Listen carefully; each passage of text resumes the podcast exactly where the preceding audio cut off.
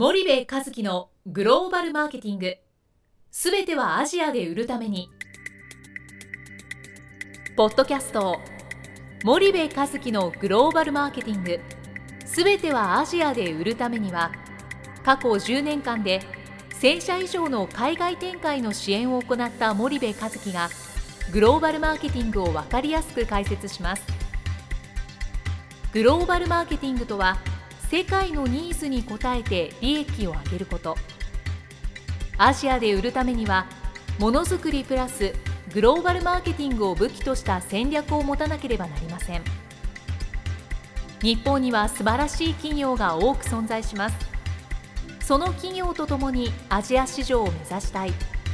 再びジャパンアズナンバーワンと呼ばれる時代を作りたい森部一樹はそんな思いを持ちながらこの番組を皆様にお届けいたします。皆さんこんにちは。弊社より配信中の動画番組のご案内です。弊社ではスパイダーチャンネルという無料動画番組を配信しております。この動画番組は日本企業の海外販売チャンネル構築のノウハウを無料でお届けする番組です。またグローバルビジネスに関するさまざまな情報もお伝えしています。毎週火曜日金曜日の週2回配信。iTunes 内ポッドキャストにてご覧いただけます。iTunes にて番組タイトル名スパイダーチャンネル。大文字で SPYDERCHANNEL と検索ください。自動で最新動画がお手元に届く購読手続きが行えます。ぜひご覧ください。皆さんこんにちは。ナビゲーターの小林真彩です。皆さんこんにちは。森部和樹です。はい。森部さん本日のポッドキャストの内容なんですけれども、はい、えーまあ、前回に引き続きですね、うん、富士山系ビジネス愛誌、特別対談シリーズ、うん、グローバルの流儀ということで、はい、今回も新たな、えっと、方と、はい、あの対談させていただいたんですけども、今回ですね、ええ。っと、富士製油グループ本社株式会社の代表取締役社長、はい、えー、清水博様ですね、対談させていただきました、はい。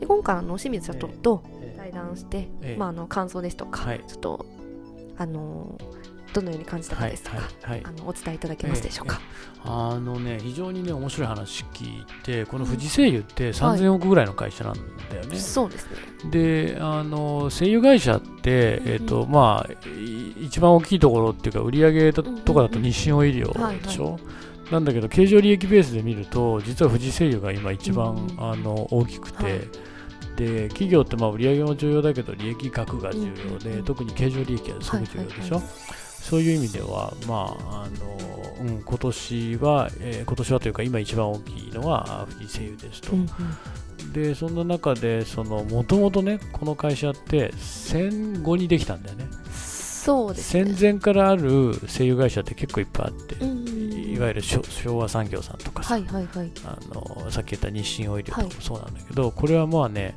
えーと、最も後発な、えー、声優会社なんだよね。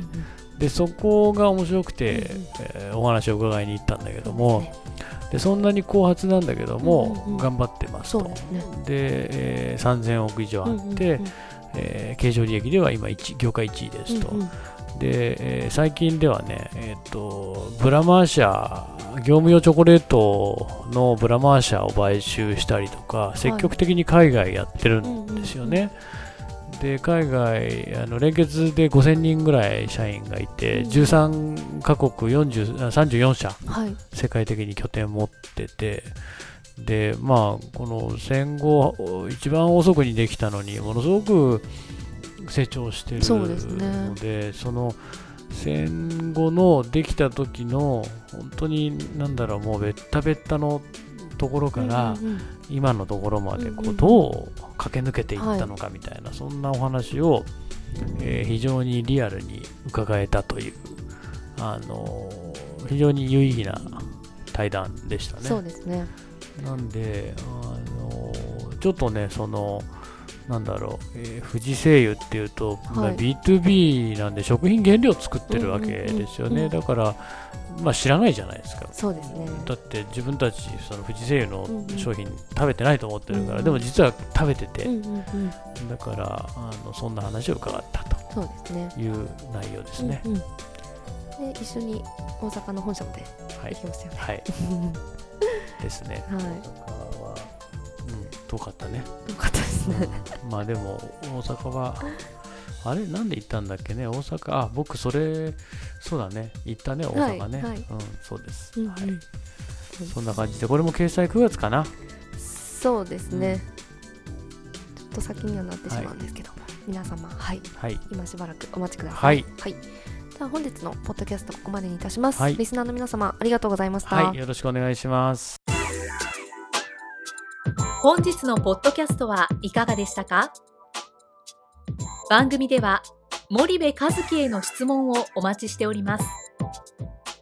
ご質問は podcast アットマーク spy dergrp.com ポッドキャストアットマークスパイダー grp .com までお申し込みください。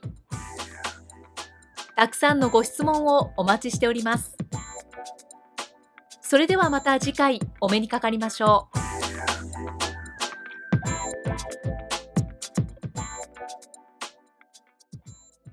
森部和樹のグローバルマーケティング。